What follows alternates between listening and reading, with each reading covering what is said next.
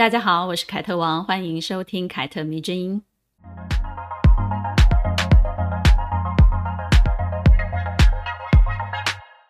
很开心要进入十一月了，因为十一月是我的生日月哦。先祝福所有的天蝎座朋友们生日快乐！天蝎座啊，是一个亦正亦邪的星座，我觉得评价呢通常也非常的两极，喜欢的很喜欢，讨厌的很讨厌。从小到大呢，每当有人问我，哎，你是什么星座的时候呢？而我说自己是天蝎座的时候，总是会得到对方在表情上产生一点点些微的变化，嗯。不过呢，因为我对星座并不是非常的尽兴，所以呢，通常就会选择性的忽略这些微表情。几年前呢，我曾经写过一个以星座为主的爱情故事系列，前面的引言呢，就会用几行字来说明我对该星座的一些看法。很多人看过这个系列的故事呢，都说那些引言很准，以为我对星座非常的有研究。但其实呢，我对星座没有什么研究，只是我很擅长观察身边的朋友，然后呢，再综合推敲出这些心得。所以呢，如果你问我一个天蝎座最擅长什么事情，我想呢，应该就是观察了吧。我觉得他们往往都有一双非常锐利的眼睛，可以透过表象看事物的本质。这系列的呃星座爱情故事呢，写到天蝎座的时候，我有一度呢被前面要写的引言给难倒了。我也不知道自己到底天不天蝎哦，但是呢，身边的天蝎座朋友呢，也都说哦我很天蝎。可是我观察其他的天蝎座啊，又跟我存在蛮大的一个差异。哪怕我从小到大都被说很天蝎啊，也不知道该不该以自己的某些部分作为依据来写。但最后呢，我还是写了，呃，我是这样写的，念一段给大家听好了。爱欲充沛的天蝎最在乎感官之下的东西，但情绪就像冰山，往往露出来的只会是那微乎其微的一角。笑起来像个孩子，冷起来是个谜。不管他们眼神多么温柔，内在都是气焰蓬勃的野心家。喜欢隐秘行事，绝不是因为天性神秘，而是因为自私。实际上，对爱恨也不那么分明，甚至过于滥情。爱过他们的都被伤得一言难尽，不是发誓不碰，就是自此上瘾。我觉得里面写到几个关键字，其实我还蛮认同的，比如爱欲丰沛，外表跟内心有很大的一个反差，哈，野心家、自私、滥情等等，这些其实我觉得都是天蝎座的某一种特点吧。嗯，但其实呢，当我在说滥情的时候啊。我更多的是想表达，天蝎座其实是很长情的一个星座，他们初期很会广泛的去尝试各种可能，所以可能就会有人觉得他很滥情。但当他们寻找或者是确立一个最喜欢的时候呢，他们会想要达到很深的一个深度，然后他们就会在这里非常的执着。关于这一点呢，不管是工作上还是感情上，其实都是说得通的，就是他们会先达到一个广度，然后呢再去那个。用尽全力的去到达那个深度，所以有很多人可能在那个广度的时候呢就被吓到了。嗯，天蝎座里面的杰出女性其实蛮多的哦，比如说科学家就有居里夫人，好莱坞有很多的才女，其中有一个才女非常的有名，叫做朱蒂福斯特，她就是天蝎座的。那娱乐圈里面的天蝎座的女性呢，也通常气场很不一般，比如费雯丽，比如苏菲玛索，比如。茱莉亚·罗伯兹、史考利·乔韩森、艾玛·史东，她们都是天蝎座的。而摩洛哥有一个永远的王妃，叫做格雷斯·凯利，她就是爱马仕凯利包的一个命名的来源，就是用她的名字来命名啊啊！而每一次做到女强人这个星座的时候呢，天蝎女也一定榜上有名。而我们今天要说的主角呢，就是当今世界女强人的一个代表。她被《伦敦报》称作纽约非官方市长，这个头衔呢，其实完全就显出显示出了她的地位的一个崇高性。但是呢，她同时也是争议性非常大的一个女人哦。坊间传闻的流言呐、都说她非常的冷酷，非常的无情，恋战权位。很多不关注时尚圈的人，应该也都听过她的名字。她就是安娜文图，现职呢为美国 Vogue 杂志的总编辑，康泰纳是艺术总监以及全球内容顾问。而去年呢，她更升任为康泰纳仕首席的内容官和全球编辑总监。对康泰纳仕全球三十多个市场的出版物呢，拥有最终的话语权。如果时尚是一个王国啊、那么她应该就是目前这个领域里面最高阶的一个女王了，并且呢，她的影响力不仅仅存在于时尚圈哦，政商的部分其实也是有的。作为长期观察安娜温图动向的旁观者，我呵呵 确实也是很真心佩服她那个不管是外在或者是内在那种强大的力量。很多人之所以会认识她，都离不开一部电影，叫做《穿着 Prada 的恶魔》。这部电影呢，也是有史以来第一部将时尚杂志背后运作的一个过程呈现在大众面前的一部戏剧。而当中的 Miranda 一角影射的其实就是安娜温图。有一点观察十分有趣，你们也可以想想看，正好可以提供出来给大家做参考。就是这部电影上映之前呢，女恶魔老板这种人设基本上是从未出现的，或者说呢，未曾如此鲜明。但自此之后呢，我们开始看到很多女强人的形象，大概都是如此。她们的性格一定很机车，穿着一定很讲究，脸上的表情呢，永远是一张扑克牌脸，让你猜不出她内心在想什么。影剧的流水线呢、就开始制造出换汤不换药的很多的女恶魔老板。那他们的原型呢，最终都是可以指向安娜温图。因此呢，你说她是女恶魔老板的开山鼻祖，也不为过。但是你知道吗？这样一位大权在握、傲视整个时尚圈的女恶魔，其实只有初中学历。那她是怎么一路往上爬的呢？爬到现在这个位置的？那我们现在就要来说说关于他的故事吧。一九四九年十一月三号，安娜温图出生于英国伦敦一个高级知识分子的家庭。在这里插播一下，十一月三号也是本人我的生日，所以你就知道为什么要选他作为这次的主角了。好的，安娜温图的父亲叫做查理斯温图，是《Fleet Street》杂志的一个主编。而母亲呢，是一位美国人，他们的父母呢都毕业于剑桥大学。安娜温图一家呢，除了安娜自己之外呢，她的兄弟姐妹们也都是高级大学毕业的，是高级知识分子。弟弟呢是英国卫报的一个政治编辑，而另一个弟弟和妹妹们分别都是伦敦政府和国际非政府组织里面的一个工作者。也难怪啦，他也经常自嘲自己说。哦，我是家里最没有出息的孩子啊，混迹在时尚圈。其实呢，没有念大学，成为他一生最大的一个遗憾哦，也曾经是他避免去谈及的一件事情。而在工作的历程中呢，他也因为学历吃过了很多很多的亏，所以呢，当他后来被英国牛津大学邀请去演讲的时候呢，他就会一直鼓励年轻人要好好的完成大学的专业。安娜的青少年时期呢，是在六零年代的伦敦长大的。这是一个文化冲击非常强烈的一个时代，只要是当时的年轻人呢，都可以强烈的感受到这个世界正在改变，非常的自由奔放，很多阶级的界限呢，都开始变得非常的模糊，不是已经被打破了，就是正正走在一个被打破的路上。这也是他对时尚最初的一个萌芽的阶段。十六岁的时候呢，因为他不喜欢学校的校服，尤其是讨厌贝雷帽，就擅自改了校服。把裙子改短的她呢，就被学校严厉的斥责，她也就此自行的办了退学，不再去学校上课。叛逆的安娜呢，就当了一阵子逃学逃家的少女，最后呢，才在父亲的引荐跟帮助之下呢，开始到伦敦的《Harper's and Queen》这本杂志担任时尚杂志编辑的助理。但那个时候呢，根本很少有人会请助理，也不知道助理是要干什么用的。所以呢，安娜就必须学会所有编辑都要会的事情。用她自己的话来说呢，就是她要一心多用，把自己一个人当成很多人、很多人这样子。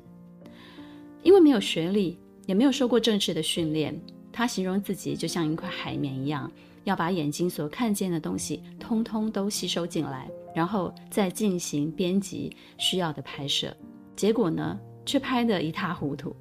但是也是这些时候啊，让他知道自己或许并不擅长从事拍摄的事物，但是他有一个很好的审美的眼光。而这些挫折呢，也慢慢的培养起他往后不害怕尝试错误的一种精神。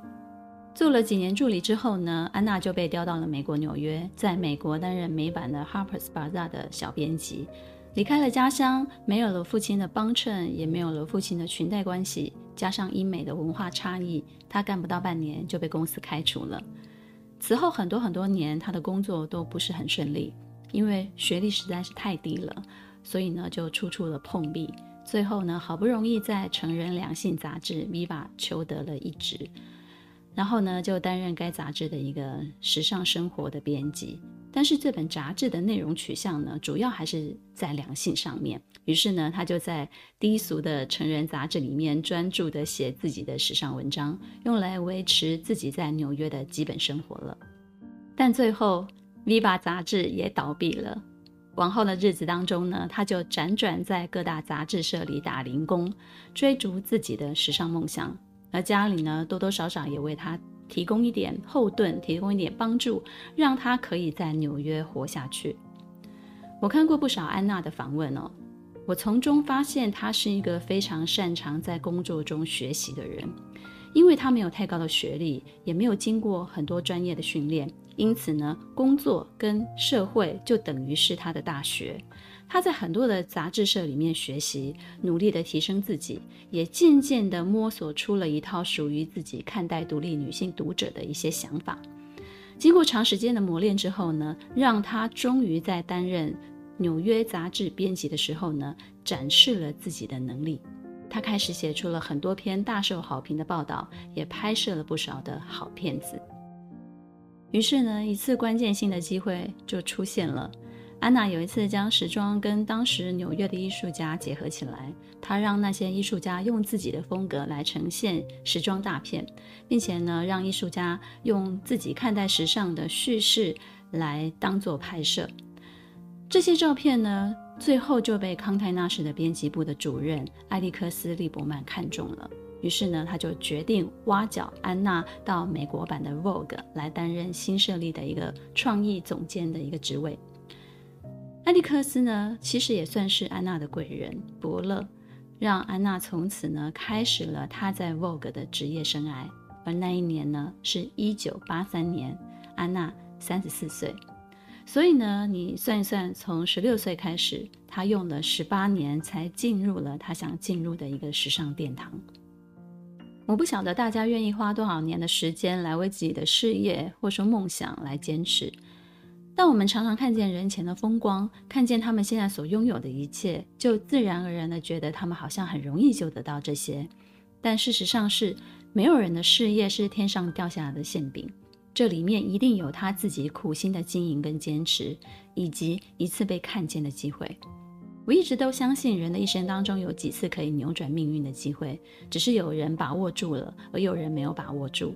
生命中的贵人也是一样的，有人遇见了，并且知恩图报；有人就算遇见了，也浪费掉了。进入美国版的 Vogue 担任创意总监三年之后呢，总公司就把安娜调到了英国伦敦的家乡，成为了英国版 Vogue 的总编辑。也是从这里开始，安娜温图的名声渐渐的在时尚圈里头拥有了一席之地。不过呢，在家乡的日子其实并不好过。一来呢，安娜其实是空降的，空降本来就免不了必须承担一些原罪嘛，受到老员工的嫉妒跟排斥，其实都是家常便饭。但有趣的是，她自己其实是伦敦人，但英国的编辑们呢，却认为她是美国来的，呵呵，认为她看待事物的角度跟本土的文化严重的不符合。在英国工作的那几年呢，安娜温图选择以沉默面对这些质疑，只用自己杰出的工作能力来堵住悠悠众口。一九八八年，三十九岁的安娜温图再次的被总公司调回去美国，而这次呢，就是担任美国版 Vogue 的总编辑，开始了属于她自己在 Vogue 的黄金时代。如果你们之前有听过我说 Vera Wang 的那一集呢，你应该就会知道，这次跟安娜温图一起竞争总编辑职位的就是婚纱女王 Vera Wang。在这里呢，就顺便介绍一下 Vogue 杂志好了。Vogue 是一本涵盖时尚、美妆、保养、文化、生活、娱乐等多种主题的一本生活杂志。从一八九二年在美国创立以来呢，已经有一百二十九年的历史了。Vogue 杂志呢，在美国是以周报起家了。一九零五年，出版商康泰纳仕就买下了这本杂志，并且呢，将 Vogue 的制作周期呢，从周刊改为了双周刊。一直要到一九七三年开始，双周刊才成为我们现在看到的每个月一次出版的月刊。Vogue 目前呢，已经在二十六个国家和地区出版发行，走出了美国本土，但它依然是任何地方的一个流行指标性的刊物。既然是指标性的刊物，那么它一定要具备前瞻性才可以，否则它就不配被称作具有风向球的杂志了。因此呢，担任大家长的安娜呢，就一定要带领着团队比别人更早一步有所认知。这个意味着什么？意味着她要接受挑战，而且她也必须要冒险，绝对不能够墨守成规。这是一个具有开创性的工作，从事这个工作的人呢，也需要有开创性的精神才可以。这个夏天呢，我抽空把安娜温图在 Masterclass 所开设的一个课程看完了。他聊起这种开创性的时候呢，说了几个成功跟失败的例子。比如说呢，一九八八年他第一次掌舵的杂志封面呢，就遭受到了前所未有的质疑。他让模特呢穿着嗯高级定制服，但是呢却搭配一条最普通的牛仔裤，而且呢照片的风格拍摄的十分的平易自然。就像随手拍摄的照片一样，就这样子，让这一个生活感非常强烈的穿搭呢，就成为了当期 Vogue 的封面。但在此之前呢，封面的模特都是精心打扮过的啊，都是非常精致的，而且严格的遵守高档的服装跟高档的服装一起搭配的那种规定。那我们现在都会说什么 high and low 混搭啊，哦，但是在八零年代根本就没有这个说法。而安娜一上任呢，就打破常规，用这张照片当成封面了，也是非常大胆的一个尝试了。她试图走在众人之前，而市场是会接受还是否定呢？用她的说法就是：你总是要试过一次的，试过一次你就知道是对还是错。这个封面呢，最终成为他的代表作之一。而且呢，即使当时有人无法接受，但后来的时间却证明他是对的。他说呢，这是将傲慢自大的高级定制服戏谑地扔进真实生活中的一个写照。其实呢，他其实就是在讨论时尚的实用性，打破一般人觉得高级定制服没有办法出现在现实生活当中的一个刻板印象。事实证明是可以的。而我想，可能也是从这个时候开始吧，注定了安娜温图从此以后都要活在争议当中。嗯、大家可以想象一下，如果你从事的是一个每一次都要端出一个新花样的工作，除了不停的创作之外呢，其实你要挑战的是这个世界既有的印象。你一定要有坚持，也要有担当，才可以胜任。直到现在呢，安娜依然要求团队中的编辑在进行拍摄之前呢，要讨论世界正在发生的事情。而世界正在发生的事情呢，其实并不局限在时尚。政治、经济任何层面，他们都必须讨论。而有什么是可以沿用在拍摄的发想上的呢？他要编辑们讨论的就是这些。安娜对 Vogue 的定位其实是非常全面的。她说，时尚和政治息息相关，在任何一期 Vogue 的封面上呢，你都可以嗅到当代经济政治的一个发展方向。所以呢，它也是让明星开始成为封面人物的一个始作俑者。Vogue 第一次采用非模特儿担任杂志封面，而是用明星当做封面人物的，就是安娜温图，而且她用的明星是大家都知道的，叫做马丹娜。一九八九年呢，她让当时全球最受争议的一个流行歌曲的歌手马丹娜的照片成为了当期的封面。不是任何一个好莱坞明星哦，也不是任何一个拥有完美形象的女性，而是唱着非常大胆的歌词，有着坏女孩标签哦，穿着非常暴露、挑战世俗审美的一个流行歌手马丹娜。结果呢，这本杂志出现的时候就卖翻了，其实是跌破众人眼镜的，证明安娜判断市场的眼光跟前瞻性，也开启了话题明星自此霸占封面的一个时代。但是，不是所有大胆的启用都会获得市场的接受的。安娜说，她也有过好几次翻车的尝试，被市场狠狠的打脸哦。尤其是有社交媒体之后呢，大家都不停的在社交媒体上面开始评论抨击。但是也因为这些啊、很失败的尝试，他也知道自己的判断错误，以及哦，原来大家都是这样想的，而他必须得修正他自己的看法。九零年代之后呢，安娜就进入了四十岁之后的工作高峰了。她的高峰跟世界的时尚流行文化需求越来越多元，其实离不开关系哦。而他也因此抓住了一个非常好的机会，为康泰纳是赚了很多很多的钱。你为公司赚很多很多的钱，就能够确定你自己在公司的地位了，懂吗？这是一个恒常不变的道理啊，嗯，成为了公司不可或缺的一名超级战将之后呢，他同时更运用自己手上的资源跟权力，提拔了很多年轻而且有才华的设计师，给他们机会，让他们可以大展长才。而在他手中呢，每年五月在纽约大都会艺术博物馆举办的慈善晚会 Megala 也成为了全球瞩目的焦点，赚到了很多很多的关注度，也替艺术跟时尚做了一个最好的商业结合。但有胆识、识人、识才，其实只是安娜成功的一个小小的部分。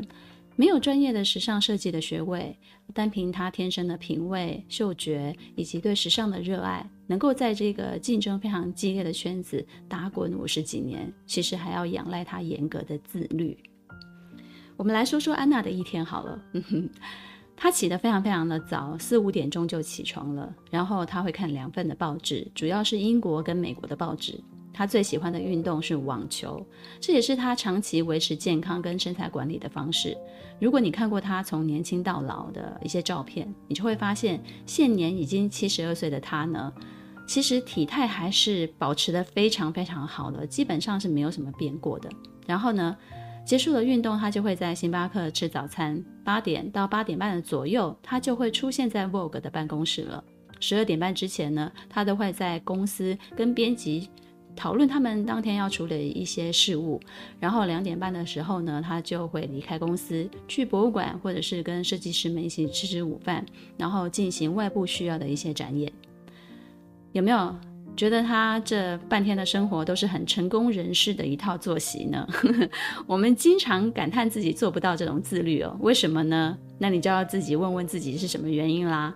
如果是因为懒。那么你愿意改变吗？哈，不要那么懒惰，就是从早起开始，好好的生活。嗯，但是对于工作呢，他有几个他必须坚守、恪遵的一个原则。比如呢，当天的工作必须当天就解决完成。这个说起来其实蛮简单的，但是做起来其实有难度的哦。因此呢，他必须提高每一项工作的工作效率。于是就有了五分钟会议的一个出现。他的团队成员呢，跟他开会时间要尽量控制在五到七分钟之内，他就要结束。所以呢，他会要求每一次开会之前呢，每一个人都要想好自己所要说的事情，尽量说到重点，不要太多废话。如果你扯了太多的废话，那就是浪费时间。大家都很忙哦，不要浪费时间。为了保证高效呢，安娜也从来都不迟到。你看，我们刚刚讲了嘛，他八点到八点半之左右呢，他就会出现在公司了，很早哎。而且呢，作为娱乐圈的最大咖，每次看秀的时候呢，他总是第一个到场的。他也奉劝所有面试者不要迟到，甚至早到几分钟都会让你更有机会面试成功。再来呢，不管参加什么宴会，他只喝水不喝酒，最多呢只会逗留二十分钟。对女魔头来说，工作以外的社交二十分钟够了啊！这一点其实我深深有感哦。只喝水不喝酒真的很重要，在工作的场合当中，尤其是在 social 的场合。他也是一个目标导向型的人，而且他不仅有野心，他也会想尽办法达到目的。用他的说法就是：我不仅想要知道 A B C D，我更想知道自己要怎么做才能够达到 Z。你看，他已经把 Z 最终的目标就已经画好，就是。他不仅想要得到 A、B、C，他也要想要得到 Z，就是很有野心的一个人。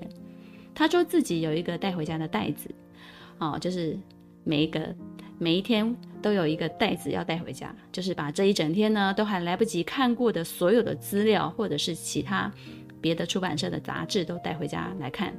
就算没有人在等他回复这些东西，他依然会带回家处理，因为他觉得这是他分内应该要做的事情。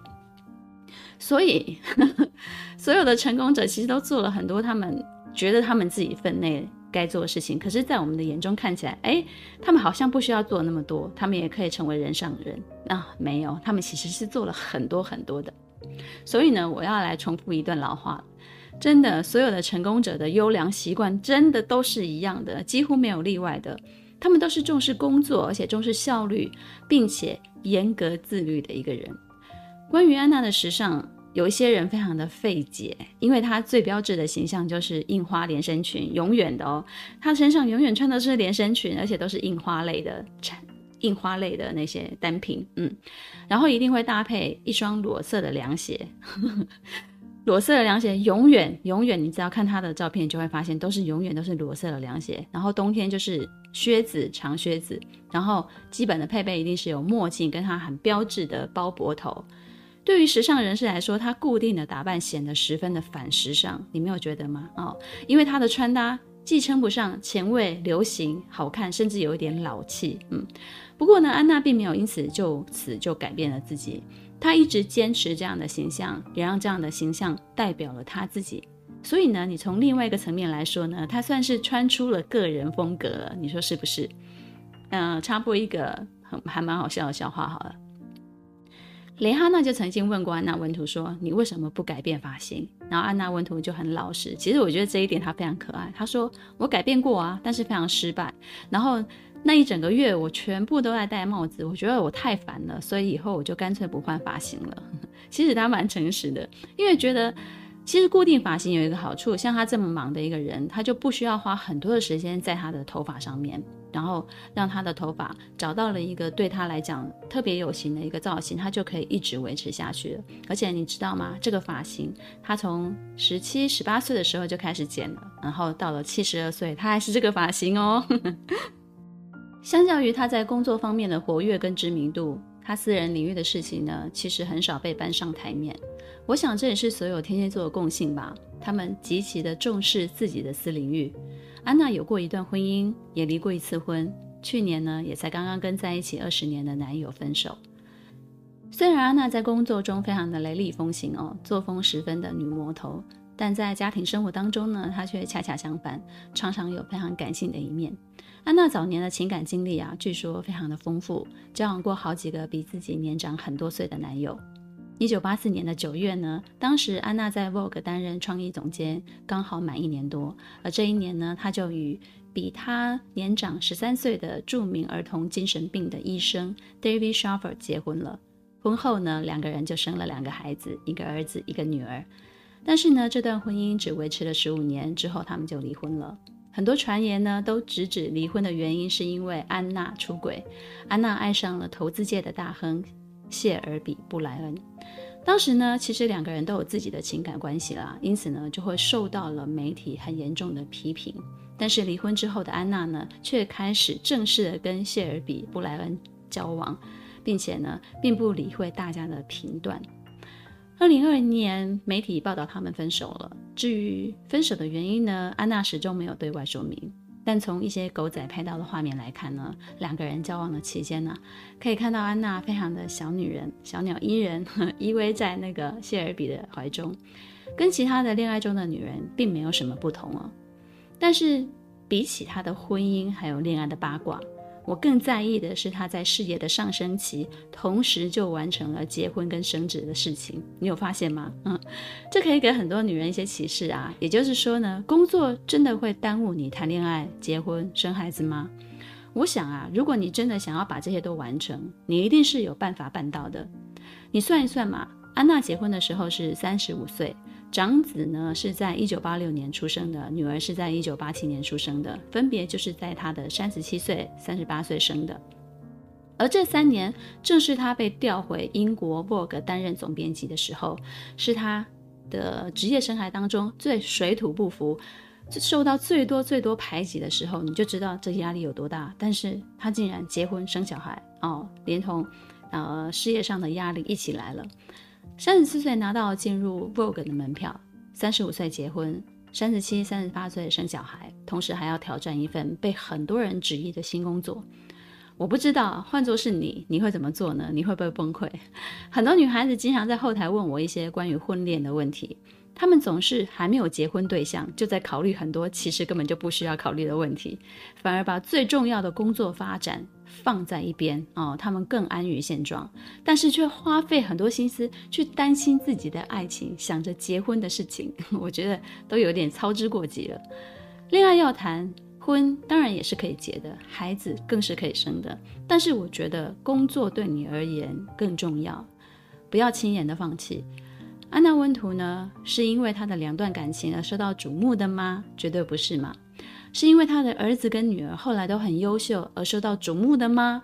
当然也不是。他之所以有他的一席之地，全都是因为他的事业跟工作，这才是真正定义他是谁的一个依据，不是丈夫。也不是孩子。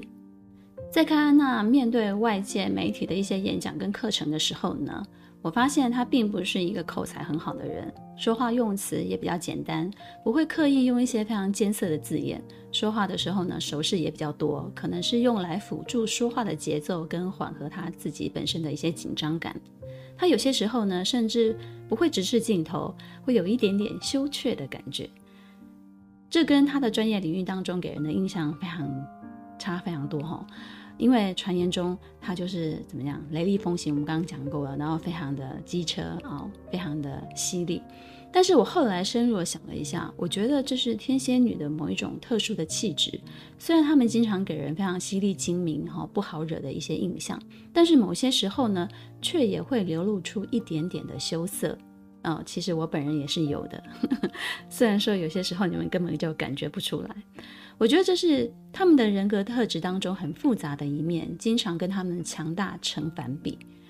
呃，懂得欣赏的人就会懂得欣赏，不懂得欣赏的人就会觉得你是不是在装啊？嗯，安娜温图就曾经表示，能力比口才和人脉更重要。不要刻意去讨好任何人，而是努力成为那个被别人讨好的人。换句话说，就是你本身也要有价值，那么建立起的人脉关系呢，才能真正的相互得到一些交流。嗯，其实就是交换哈，互相交换价值。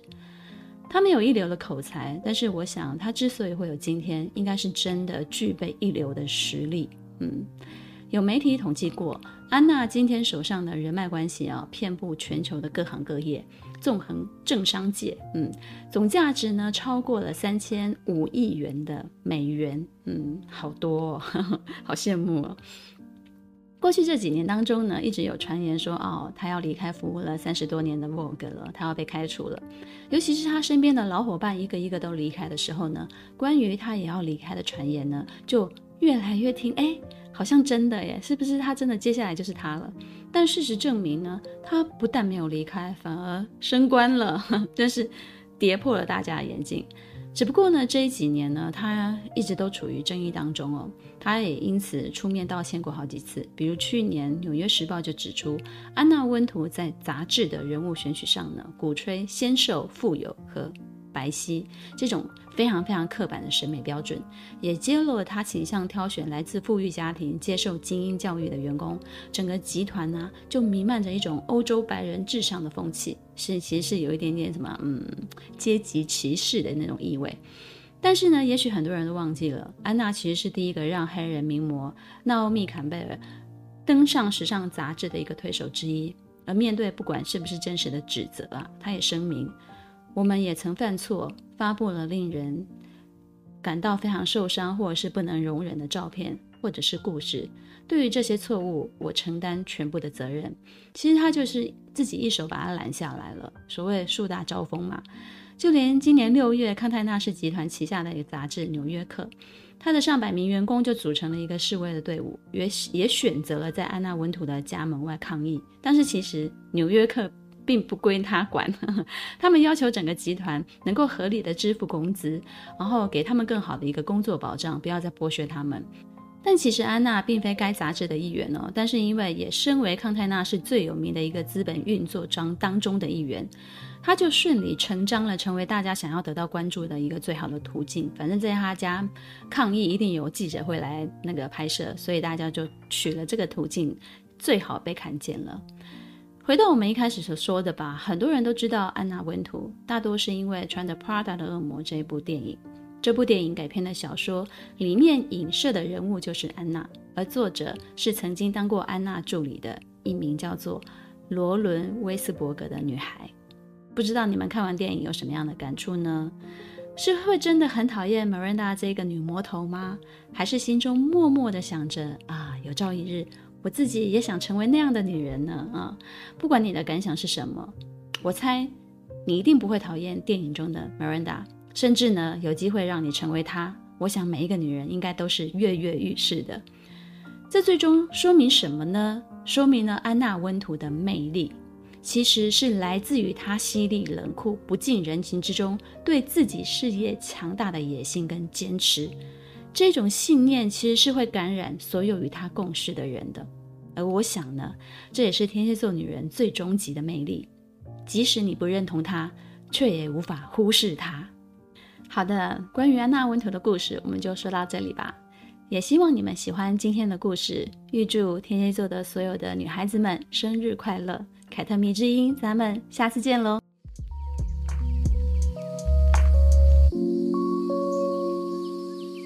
Música